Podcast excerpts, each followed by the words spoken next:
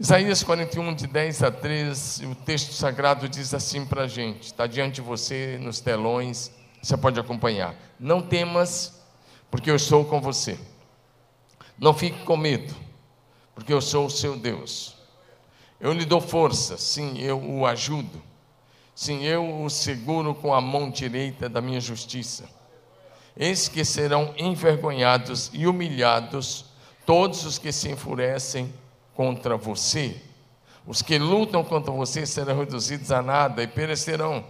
Você procurará os que lutam contra você, porém não os achará. Serão reduzidos a nada e a coisa de nenhum valor os que fazem guerra contra você. Porque eu, o Senhor, seu Deus, o tomo pela mão direita e lhe digo: não tenha medo, pois eu o ajudarei. Diga aleluia. Pai, oro que esta palavra seja aplicada em nossos corações pela ação direta do Espírito Santo, traz revelação que todos te conheçam nessa noite, uma experiência real, pessoal e prática. Eu oro com fé em nome de Jesus.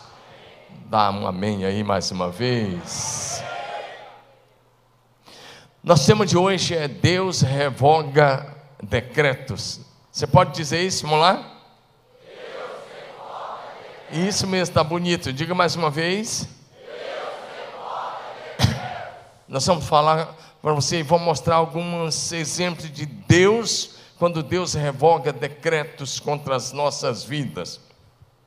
O Senhor Deus de quem nós somos e a quem servimos, o Deus do céu, é poderoso para transformar a sua vida. Ele dá uma nova identidade em Cristo, mudar a sua sorte, mudar a sua história e o seu destino para sempre. E você está no lugar certo, na hora certa, no ambiente profético, onde, pelo amor do Senhor nosso Deus, pela graça do Senhor Jesus Cristo e pela ação do Espírito Santo, a sua vida será completamente nova, completamente transformada. O seu destino será mudado e a sua descendência será poderosamente abençoada. E Deus também nesta noite vai é, quebrar, de, desfazer, vai revogar os decretos que porventura o inimigo ou pessoas tenham lançado contra a tua vida. Dá um amém aí. Vamos a alguns casos bem rapidamente. Em primeiro lugar, o Senhor Deus revogou os decretos de morte, falência e doença contra a vida e a família de Jó. Presta atenção nessas três palavras. O Senhor Deus revogou os decretos que eram decretos malignos. O próprio Satanás tinha lançado isso contra Jó. Decreto de morte. Os dez filhos dele morreram falência financeira e doença, mas Deus revogou e Ele vai fazer o mesmo na sua vida a partir de hoje. A Bíblia diz no capítulo 1 de Jó que ele era um homem íntegro, que ele era um homem reto, que ele temia Deus, que ele se desviava do mal. Mas nesse mundo caído em que vivemos, coisas ruins acontecem com gente boa, injustiças acontecem com os justos. É verdade ou não é? E aí Jesus não prometeu um mar de rosas. Jesus disse: No mundo vocês terão aflições. Mas a palavra de Jesus foi: Mas tenho bom ânimo. Tem, diga comigo, tenha bom ânimo. Fala para o seu vizinho, bom ânimo. Jesus está no controle de todas as coisas e ele venceu o mundo, o pecado, o mal, a morte e todas as coisas. Você pode ser mais que vencedor em Cristo Jesus.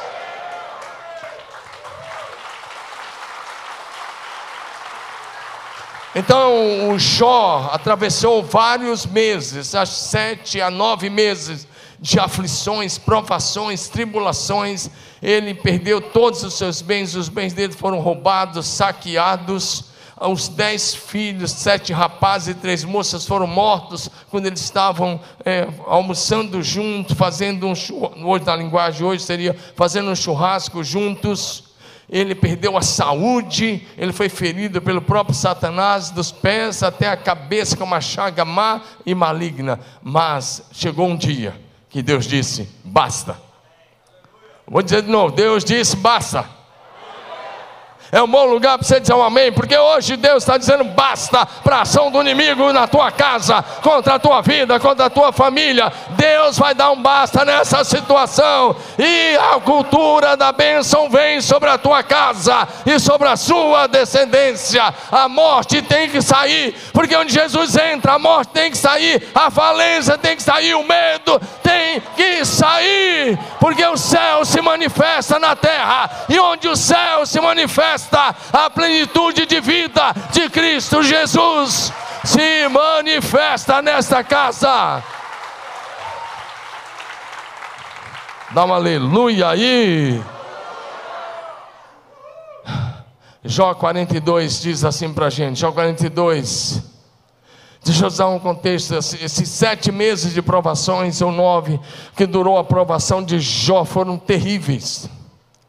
E no começo, o Jó tinha três amigos bem legais. Esses amigos foram lá visitar o Jó. E aí o que acontece? Eles eram legais no começo, pega o que eu falei, no começo. Eles eram legais, chegaram lá e o Jó estava daquele jeito, doente, ah, sentado lá numa situação dificílima, falido, de luto. Mas o Jó não lamentou. Falei, não lamentou. E eles chegaram e ficaram sentados e calados sete dias. Sabe quando você vai fazer uma visita para uma pessoa que tem um familiar, que a situação está difícil, um amigo seu está passando por uma aprovação de enfermidade ou coisa dessa forma, e você chega e você olha, e você sabe que palavras não vão funcionar. E você chega e às vezes você tem que chegar e falar, oferecer o ombro, só isso. Ó, oh, eu, não, eu não vou falar nada porque nenhuma palavra vai resolver, mas você tem meu ombro aqui. Eles fizeram isso sete dias. Mas depois de sete dias, eles começaram a falar sem parar. Eles queriam achar uma causa. Eles queriam apontar alguma coisa que ah, sobre Jó. Eles começaram a acusar e acusar. De amigos, eles se tornaram acusadores. Eles começaram a dizer: Cada instante um fazia um discurso longo. Você está passando por isso, e nós temos mais de 30 capítulos de Jó, entre a acusação desses amigos e defesa de Jó. Acusação e defesa. E enquanto eles acusavam, Jó ia falando da sua esperança, Jó ia falando da sua fé, ia falando da sua integridade, mas não resolveu nada. Quando chega no capítulo 42, verso 1 e 2, Jó fala sempre o Senhor: Bem sei, ó Senhor, que tudo podes, e nenhum dos seus planos pode ser interrompido. Levante suas mãos e diga: Bem sei, ó Senhor, que tudo podes. O versículo é 1 que eu estou falando. Vamos diga de novo. Vamos levantar. Bem sei, ó Senhor, que tudo podes. Nenhum dos teus planos pode ser interrompido. Amém? Primeira coisa, Deus está no controle e o diabo não pode atrapalhar os planos de Deus para a tua vida. O diabo não pode frustrar os planos de Deus. Dá um glória a Jesus aí. E aí Jó chega a uma outra conclusão que o ajudou. A outra conclusão foi verso 5 agora, projeção Jó 1, verso 5. O Jó diz assim: Antes das provações eu te conhecia só de ouvir falar, mas agora os meus olhos te veem. Agora os meus olhos te veem. Outra versão diz: Agora eu te conheço de contigo caminhar.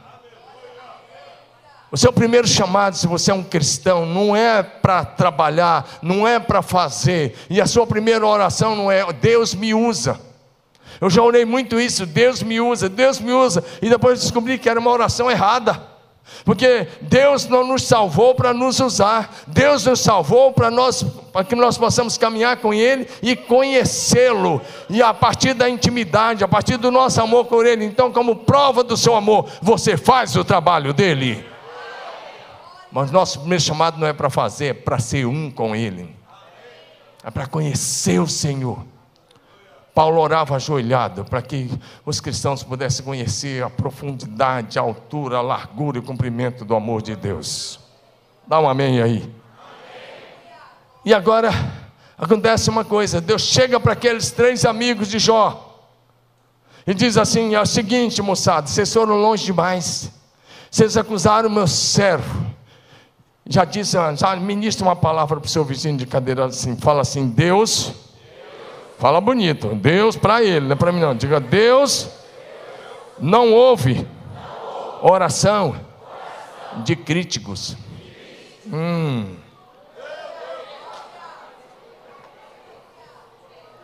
É o que você vai ler a partir do verso 6 em diante.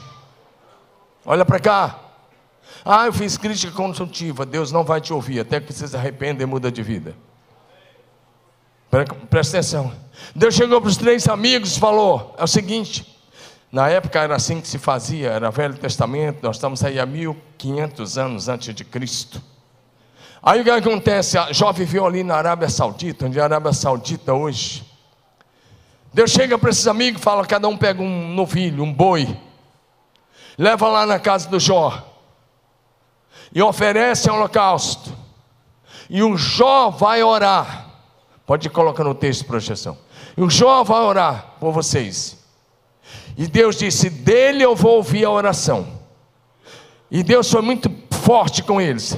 Essa projeção andar comigo junto, eu vou agradecer. Só ir colocando os versículos na sequência. De, uma, de 6 até o 9. E aí, ele diz: dele eu vou ouvir. E Deus foi, disse mais a eles: se vocês não fizerem isso, vocês vão morrer. Hum, coisa pegou, né? Ou vai lá, ou pede para o Jó orar, pode ir colocando, ou vocês vão morrer. E aí, você iria ou não? Eles foram. E aí eles levam os seus bois. E aí o que acontece? A partir do verso 10 agora, a produção, por favor, me acompanha. Vamos lá. Em nome de Jesus vai dar certo.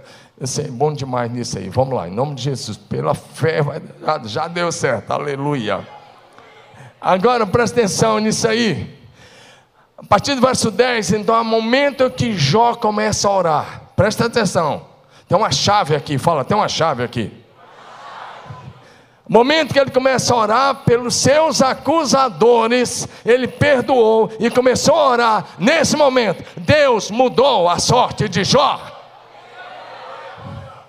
O Senhor restaurou a sorte de Jó quando ele orou pelos seus amigos. A virada de chave, a hora que Deus mudou os decretos de morte, de maldição, de falência, de doença, foi quando Jó começou, esqueceu as suas dores, parou de se defender e começou a orar para que Deus abençoasse os seus críticos.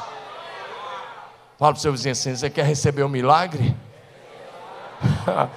Começa a orar pelos seus críticos.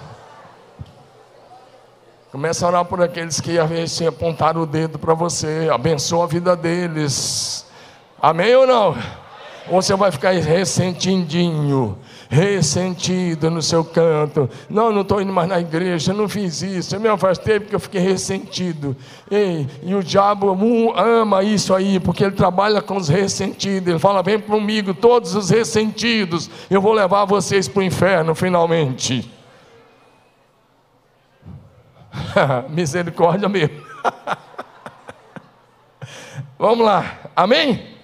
O Senhor restaurou a sorte de Jó quando ele estava orando pelos seus amigos. E aí o texto diz como é que aconteceu: suas irmãs, seus irmãos, cada um lhe deram uma oferta.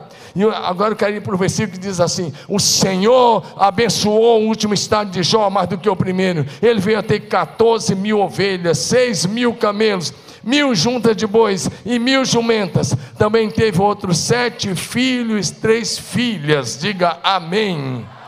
Aí dá o nome da primeira filha, Gemima, a segunda, Kézia, a terceira, um nome bonito para quem vai ter filha, Querem Apuque. em toda aquela terra não havia mulheres tão bonitas como as filhas de Jó. O nome era feio, mas as moças eram bonitas. A Bíblia diz, eu creio, amém ou não?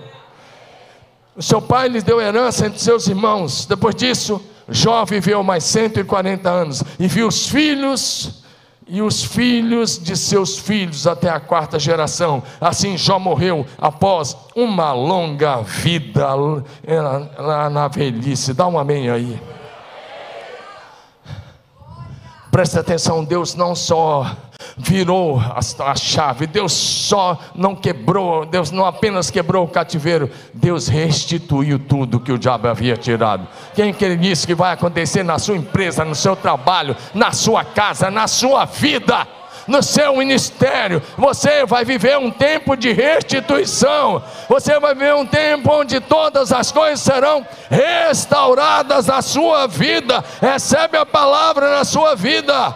O Deus que mudou os decretos malignos sobre o Jó, muda os decretos, revoga os decretos de morte, de enfermidade e de falência contra a tua família, e Ele te abençoa e te faz prosperar.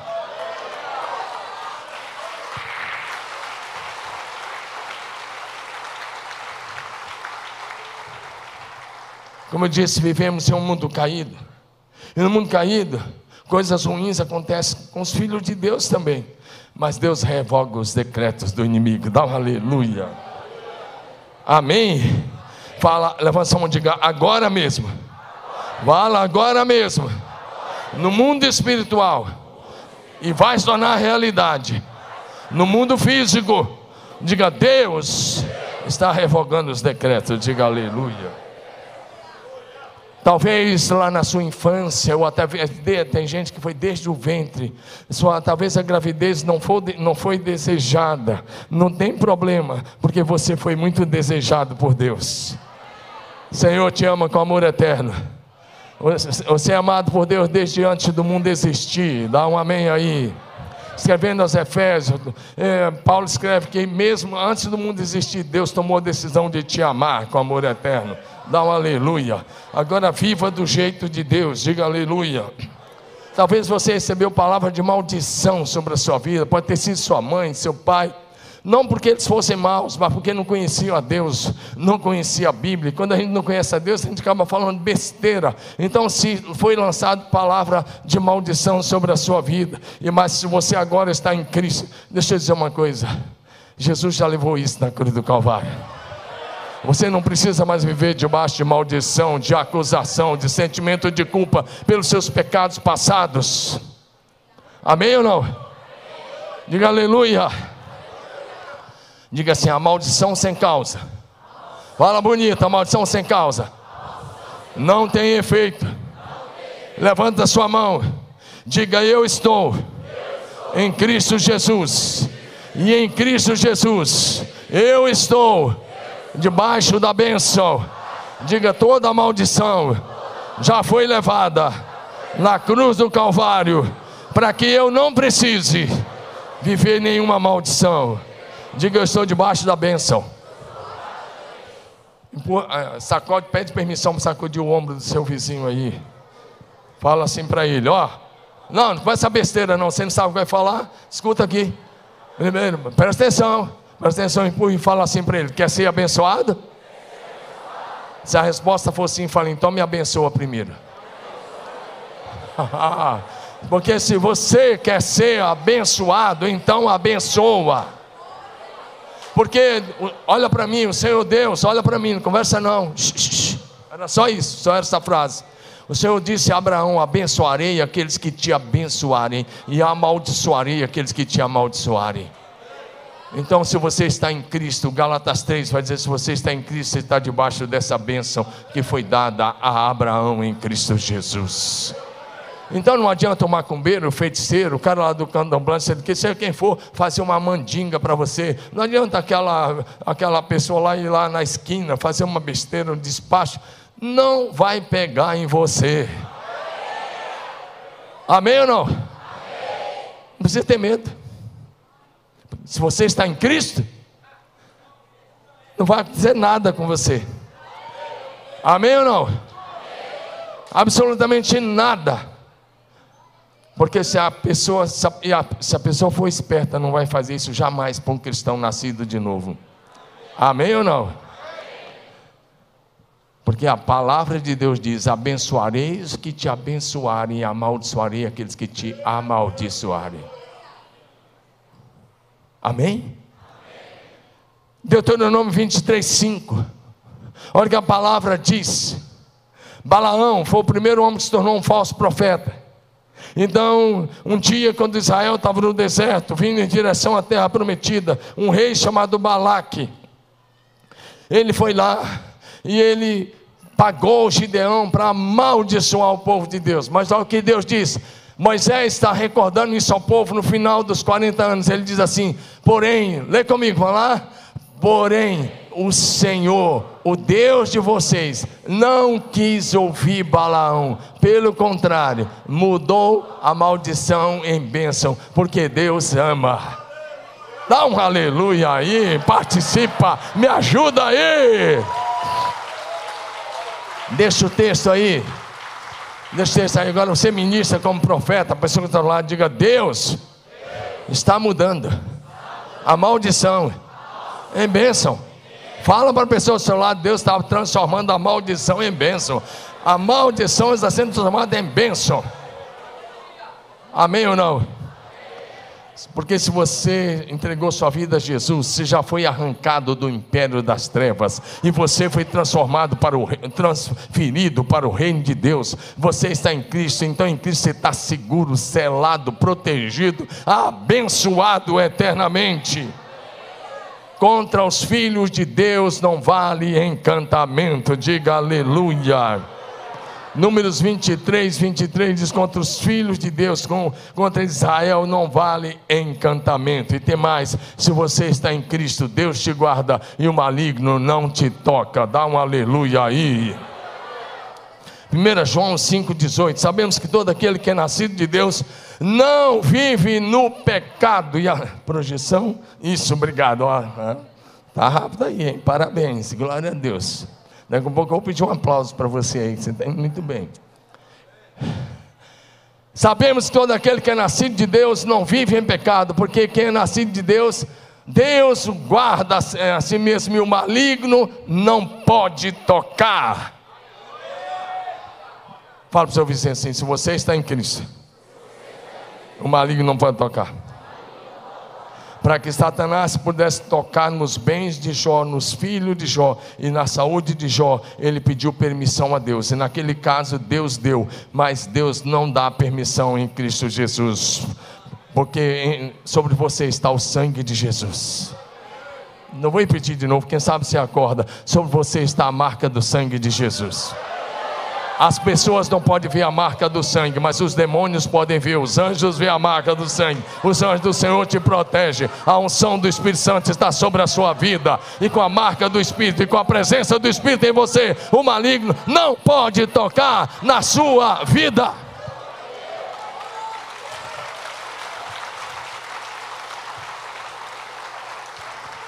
Deixa eu andar mais rápido, senão o tempo passa e a mulher chega, não sai do primeiro ponto.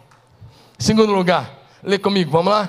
O Senhor Deus revogou o decreto de destruição e morte que estava sobre os habitantes da cidade de Nínive. Diga assim comigo: as misericórdias do Senhor têm limites. Fala no singular: a misericórdia do Senhor tem limite. Então fala para o seu vizinho: para de brincar com o pecado. Para de brincar com o pecado. Acesse sua vida com Deus. Porque a misericórdia do Senhor tem limites. Vou te dar três exemplos assim em um minuto. Para a geração de Noé, Deus chegou para Noé e disse: Vou esperar 120 anos. E se não houver arrependimento, eu vou enviar o dilúvio. Deus esperou 120 anos. Não houve arrependimento, veio o dilúvio para a geração, para Abraão, Gênesis 15. Deus chegou para ele e disse: Abraão, os seus descendentes vão habitar numa outra nação, um país estrangeiro, vão ficar lá 400 anos. E Deus explica, porque ele diz: a medida da iniquidade dos amorreus ainda não se completou. Deus estava dizendo: eu vou esperar 400 anos pelo arrependimento dos amorreus. Se não se arrependerem, eu vou dar a terra deles a vocês. E Deus esperou 470 anos. Não houve arrependimento. E Deus deu a terra, é a terra de Canaã hoje. Terra de Israel hoje. Sabe como 470? 430 ficaram no Egito e 40 anos de êxodo. Agora, para Nínive, que é o nosso exemplo agora, a misericórdia estava no limite. No limite. Porque Deus envia Jonas a Nínive, uma grande cidade que levava três dias para percorrer. Jonas capítulo 3, de 1 a 10. Levava três dias para percorrer. E Deus disse através de Jonas: 40 dias. E se não houver arrependimento sincero e honesto, por causa dos gravíssimos pecados de vocês, por causa dos crimes de vocês, por causa da corrupção de vocês, se não houver arrependimento, Deus disse: 40 dias. Fala comigo, 40 dias. Ou seja, estava no limite. E Jonas foi. Pode colocar no texto, ele se levantou e ele começou a pregar. Ele não pregou com misericórdia, ele não pregou com graça, ele não queria o arrependimento daquele povo. Ele foi a Nínive, e o texto diz que a cidade muito grande, levava três dias para você percorrer é, o exército era 120 mil homens, são o exército dessa cidade. Jonas começou a percorrer a cidade e ele ia dizendo: Olha o que ele disse: 40 dias e Nínive será destruída. Imagine isso: o profeta vem lá de Israel, lá em Nínive, capital da antiga Assíria região do norte do Iraque hoje, que depois foi a, a, região da antiga Babilônia, ali próximo. E aí ele, o profeta vem lá e começa a andar pelas ruas, e ele só vai dizendo assim: 40 dias, 40 dias, vocês só tem 40 dias, se não houver arrependimento, o fogo vai cair e vocês serão destruídos. Mas olha, a boa notícia que era o que Deus esperava. Deus não tem prazer na morte do ímpio. O prazer de Deus é que o ímpio se converta e viva. Dá um amém aí. Diga comigo: Deus não tem prazer Diga: Deus não tem prazer na morte da pessoa perdida. Por isso o texto diz: os ninivitas creram em Deus, proclamaram um jejum, se vestiram de roupa feita de saco, desde o maior ao menor. Quando essa notícia chegou ao rei, ele saiu do seu trono, deixou o trono, ele reconheceu que há um rei verdadeiro no céu, que reina sobre os céus e a terra. Ele se cobriu de pano de saco, era uma maneira de demonstrar tristeza na época. Ele se sentou sobre cinzas, era uma maneira de, de demonstrar quebrantamento. E ele mandou proclamar por toda a cidade que todos os homens, e aí ele convocou até os animais, tadinho, não precisa botar animal de jejum. E ele convocou os animais, mas o que aconteceu? Ele proibiu de dar comida aos animais. E eles foram fazer um jejum. O jejum só tinha uma base: vamos nos jejuar, vamos nos arrepender, vamos clamar fortemente, vamos nos converter do nosso mau caminho e da violência das nossas mãos. Ele só tinha uma frase: quem sabe? Fala comigo, quem sabe? Diga de novo, quem sabe? Eles estavam dizendo: quem sabe Deus vai mudar de ideia e não destrua a gente. E a misericórdia entrou em ação. Diga a misericórdia. Fala bonito, a misericórdia entrou em ação. Deus viu o que fizeram, como se converteram do seu mau caminho, e Deus mudou de ideia quanto ao mal que tinha dito que eles faria e não fez. Dá um aleluia. Através do arrependimento sincero e honesto, quebrantamento, jejum, oração, arrependimento mesmo, conversão genuína. Deus perdoou os habitantes de Nínive e Deus revogou. Fala, Deus revogou. Fala bonito, Deus revogou. A sentença de morte que estava sobre eles. E deu, no lugar da sentença de morte, Deus deu a bênção da vida. Diga aleluia. Você está comigo aí? Dá um aleluia. Esses homens aqui não se arrependeram de faz de conta. Eles não fizeram isso para escapar da destruição, eles se converteram. E quem diz que eles se converteram e foram salvos, estão no céu. E no dia do juízo, eles vão se levantar, aquela geração de Nínive vai se levantar e vai condenar a geração que conviveu com Jesus e não se arrependeu. Mateus capítulo 12, verso 41, palavra de Jesus. Jesus diz assim: No dia do juízo, os habitantes de Nínive Tira essa tarja amarela e deixa só o texto agora. Obrigado. Vamos lá, de novo. no dia do juízo, os habitantes de Nínive se levantarão contra esta geração e a condenarão, pois se arrependeram dos seus pecados quando ouviram a mensagem anunciada por Jonas. Diga amém. amém. Jesus está dizendo o seguinte: que aquela geração que conviveu com ele, que viveu os milagres, que comeu dos pães e dos peixes que ele multiplicou, que Jesus curou os filhos daquelas pessoas, ressuscitou os seus mortos, ou seja, uma geração altamente abençoada por Jesus, mas que não se arrependeram, não se converteram os seus maus caminhos. Jesus está dizendo que os ninivitas dos dias de Jonas vão se levantar e vão condenar, porque tiveram frente a frente com o Filho de Deus e não se converteram. Vir à igreja é muito bom. Estar no culto como esse é muito bom, mas você precisa se converter a Jesus. Dá um amém aí. Eu gostaria de te dar uma boa notícia. O que aconteceu com os habitantes de Nínive é o que aconteceu comigo e com você no dia da nossa conversão. Dá um amém aí ou não? Se você está em Cristo, se você entregou sua vida, ou se você entregar sua vida a Jesus Cristo hoje, a sentença de morte eterna é revogada na hora, imediatamente, e a bênção da vida eterna em Cristo Jesus é estabelecida. João 5, 24. Em verdade, em verdade lhes digo: quem ouve a minha palavra e crê naquele que me enviou, tem a vida eterna, não entra em juízo, mas já passou da morte para a vida.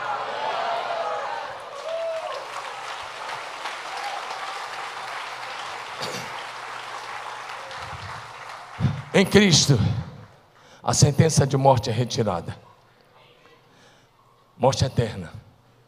E a bênção da vida eterna é estabelecida. Dá um aleluia.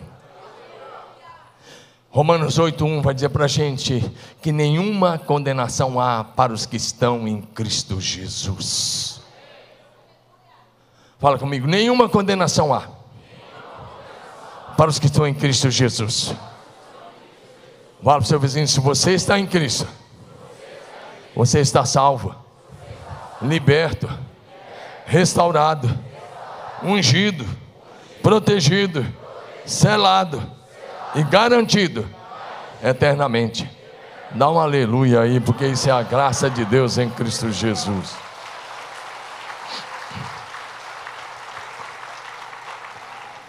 Por fim, a último estudo de casa que eu quero olhar para você e vai se identificar, muita gente vai se identificar aqui, olha para mim.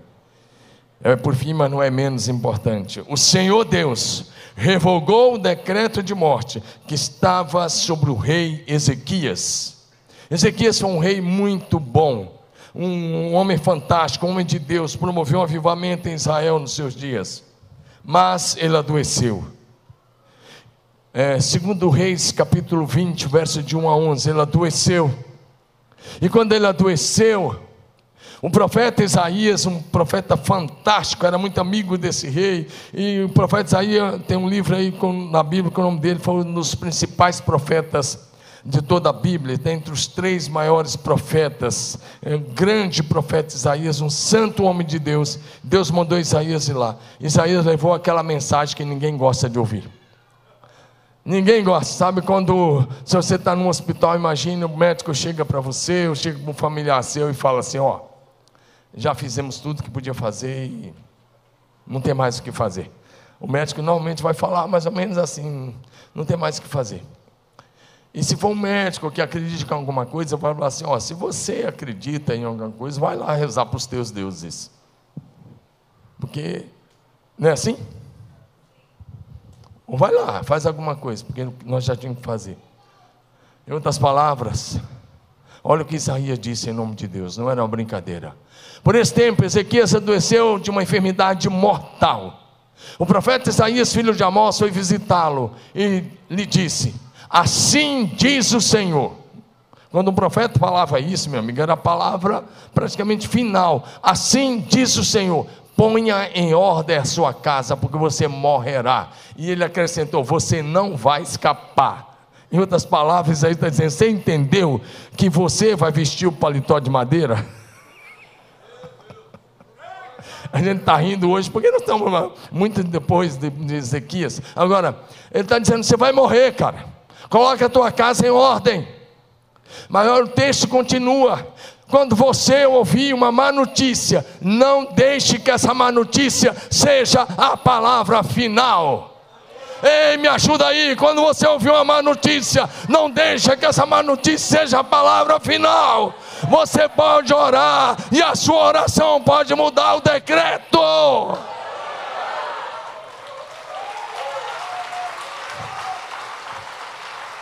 pela sua oração, Deus pode mudar os decretos de morte. Quem está entendendo aí? O, profeta, o, o rei Ezequias estava tão mal que ele nem conseguia levantar da cama. O que ele conseguiu foi virar para a parede. Ele estava com uma úlcera maligna exposta no estômago. O que ele conseguiu foi virar para a parede. E ele fez duas coisas. Primeiro, ele orou. Fala, ele orou. Ele orou. Ele disse: Senhor, lembra como eu andei diante de ti. Ele virou o rosto para a parede, ele orou ao Senhor. Lembra, Senhor, como andei diante de ti com fidelidade, com coração íntimo, e fiz o que era reto. Ele estava falando a verdade. E o, o texto diz assim: Ezequias chorou amargamente. Diga assim: ele orou e chorou. O Isaías tinha dado o, o, a, o recado, a mensagem de Deus, tinha ido embora. Mas o pátio dos palácios normalmente era muito grande. Isaías estava já quase saindo. O Espírito Santo veio sobre ele. E olha o que o Senhor diz: Volta lá, Isaías. E diga a Ezequias, príncipe do meu povo: Assim diz o Senhor, Deus de Davi, seu pai. Olha o que Deus diz: Ouvi a sua oração. Diga isso: Ouvi a sua oração. Fala para o seu vizinho: Deus ouve a sua oração. Diga para o outro lado: Deus ouve a sua oração. Se ela for sincera, se ela for com o coração quebrantado, Deus ouve a sua oração. E quando Ele ouve e responde, Ele movimenta os céus e a terra para mostrar para você que Ele ouviu e está te respondendo. Diga para ele, peraí, não, nem terminei o versículo, volta o 5 aí. Obrigado. Ouvi a sua oração, vi as suas lágrimas. Olha o que Deus diz. Deus deu uma notícia que tinha, deu uma notícia tinha quatro pontos que Deus disse para ele. É o que Deus disse: Eu vou curá-lo. Fala assim: Deus é o Deus da cura. Diga: Deus é o Deus da cura. Fala para o seu vizinho: Ele vai te curar. E aí a segunda coisa que Deus disse: Você vai se levantar dessa cama e ao terceiro dia você vai subir à casa do Senhor. Ei, olha para mim, quando Deus te cura, quando Deus te abençoa, a expectativa de Deus é que você volte para a casa de Deus para agradecer. Tem muita gente hoje na igreja, mas aqui não tem ninguém assim, é só os que não estão nesse culto, né? É, que pede, pede uma benção, e quando recebe a benção, se afasta de Deus. Está cheio de casal que pede, pede para ter um filho, Deus dá o filho, aí para de vir nos cultos. Aí você vai falar, por que não está vindo? Não, porque, é, porque, porque tem criança agora. Criança não é empecilho para ninguém vir no culto, criança é bênção, é bênção, é bênção da parte de Deus. Ou então você pede, pede para ter uma empresa, para prosperar. Você pede para ter uma empresa, pede para prosperar e Deus te dá a prosperidade. E a prosperidade chega, aí chega o domingo, você começa a trocar o culto por outros passeios. É verdade ou não é? Você vai pescar, você vai para o parque, você vai para outro lugar, você pode até ir, é direito seu, mas não troque os cultos ao Senhor por aquilo que não é eterno, porque tudo que não é eterno será eternamente inútil. Aí você se afasta. Então faz o seguinte: vamos orar para você entrar em falência de novo, porque quando você era pobre você estava firme na casa de Deus. Porque agora você trocou Deus pela bênção. Em vez de você ficar firme mais com Deus e ser um abençoador, você se embriagou com a bênção. Fala para eu ver assim: não se embriague com a bênção. Fala assim, fala assim para ele: não se embriague com a bênção. Mas se embriague com o poder do Espírito Santo. Essa embriaguez é saudável, é maravilhosa, aleluia.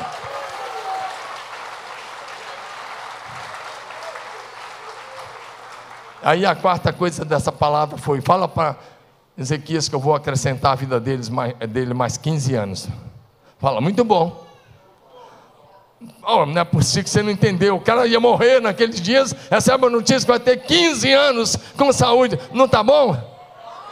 É maravilhoso, diga aleluia. E aí Deus demais, tem mais, eu vou livrar você e essa cidade das mãos do rei da Síria. Poxa, o Isaías dá uma notícia dessa para o cara, mandou pegar uma pasta de figos, colocar sobre o estômago dele, e os, os caras colocam. Aí vira o abençoado do Ezequias, não estava bom já tanto de notícia, quatro notícias boas. Ele vira para o Isaías e fala assim: qual é o sinal? Que Deus vai me curar. Que de hoje a três dias era como se contasse. Hoje, segunda e terça, ele já ia estar lá na casa de Deus andando. Para quem está de cama, se levantar, ele diz assim: qual é o sinal? que Deus vai me curar, e ao terceiro dia eu vou subir à casa do Senhor e eu vou ficar curado. Aí Isaías, se Isaías fosse um dos nossos pastores, como é que ele ia falar? Se fosse eu, como é que eu ia falar? Eu não ia falar o que Isaías falou, com certeza. Mas a gente se acha tão mais racional do que Isaías, né? Tão mais sábio, mas Isaías sabia o Deus que ele servia. Dá um amém aí. O Isaías falou assim para ele: moleza. Fala assim comigo: moleza. Você quer que o sol adiante 10 graus ou retroceda 10 graus? Amém ou não? Ezequias falou: não, para frente ele já está indo mesmo. Eu quero que retroceda 10 graus. E o texto diz: Isaías orou, e a sombra retrocedeu 10 graus. Porque Deus, além de curar, além de acrescentar 15 anos, além de abençoar, além de proteger, Ele é capaz de mover, mexer no movimento de rotação e translação da terra, para mostrar com o homem que ele está curado, porque Deus opera sempre o infinitamente mais, Deus sempre faz infinitamente mais, e Deus é poderoso para fazer aquilo que seus olhos nunca viram, seus ouvidos nunca ouviram.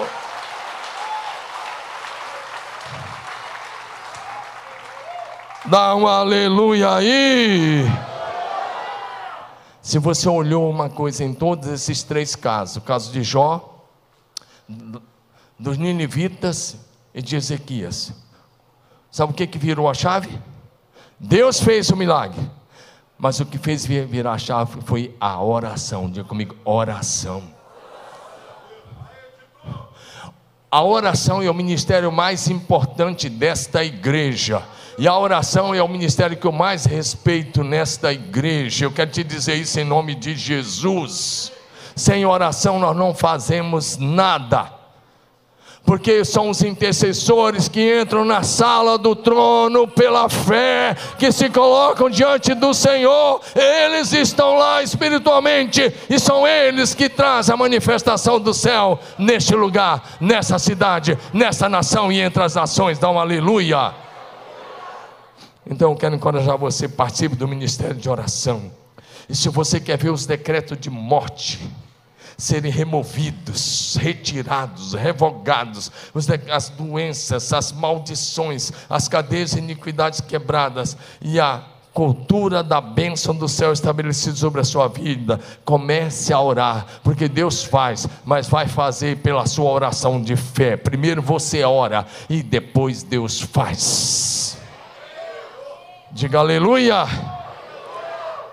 Deixa eu te dizer uma coisa: se você está doente, eu quero te dar uma boa notícia: na cruz do Calvário, Jesus levou sobre si nossas doenças, nossas dores, nossas iniquidades.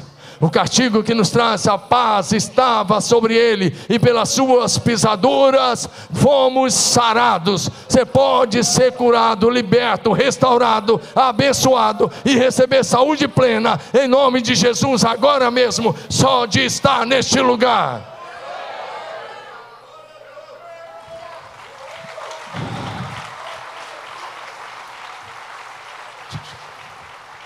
Porque Jesus veio para dar vida e vida plena. Levante sua mão e diga: Jesus veio para me dar vida e vida plena, vida abundante, em todos os sentidos. Amém? Fique em pé. Coloque sempre. Cadê o pessoal do louvor? Sobe aí. E essa parte nós estamos já quase fechando. Isaías 54, 17. Ah, antes de dizer, ah, vou dar uma salva de palmas para o rapaz da projeção lá, que foi muito bem lá. Não sei quem está aí hoje. Aleluia. Agora, pela fé. Olha, vai ler esse texto comigo. Mais uma vez, tira a tarde aí. Vamos deixar o texto. Está cobrindo um pouco. Isaías 54, 17. 54, 17. Vai chegar. Vai chegar, eu acredito. Você também, lá. Eu quero que você lê bonito de forma profética sobre a tua vida agora. O culto não acabou, meu irmão. Participe. Porque até o amém final, Deus quer ministrar o seu coração. Diga assim: nenhuma arma forjada contra você prosperará. E você condenará toda língua que quiser acusá-lo em juízo. Esta é a herança do servo do Senhor e a sua justiça que procede de mim, diz o Senhor. Levante suas duas mãos e ministre a você mesmo. Você vai ser profeta sobre a sua vida. Ministre sobre você mesmo. Diga: nenhuma arma forjada contra mim prosperará. Diga de novo: nenhuma arma forjada contra mim prosperará. Então mude a sua linguagem, para de falar de doença, para de falar de morte, para de falar de, de pobreza, para de falar de falência, para, mude a sua linguagem, retire os vícios de linguagem, começa a falar e agir pela fé, começa a declarar as promessas de Deus. Coloca a mão na sua cabeça aí, a mão direita aí, como você quiser. Diga assim: Eu tenho, eu tenho a saúde de Jesus, a vida de Jesus. Coloque a mão no seu coração, diga assim: o meu coração pulsa, pulsa corretamente no ritmo da vida. Diga, coloque a mão no seu pulso, diga: a minha pressão arterial é 12 por 8. Fala, meus pulmões estão agindo corretamente Coloca onde você quiser, onde está o seu problema, e começa a declarar cura. Ministre a cura, ministre a bênção sobre a sua vida. A sua mente precisa ouvir isso. Isso precisa entrar no seu cérebro. Seus ouvidos precisam entrar. Você precisa parar de falar dos problemas, das dificuldades para de falar e comece a falar do que Deus está fazendo.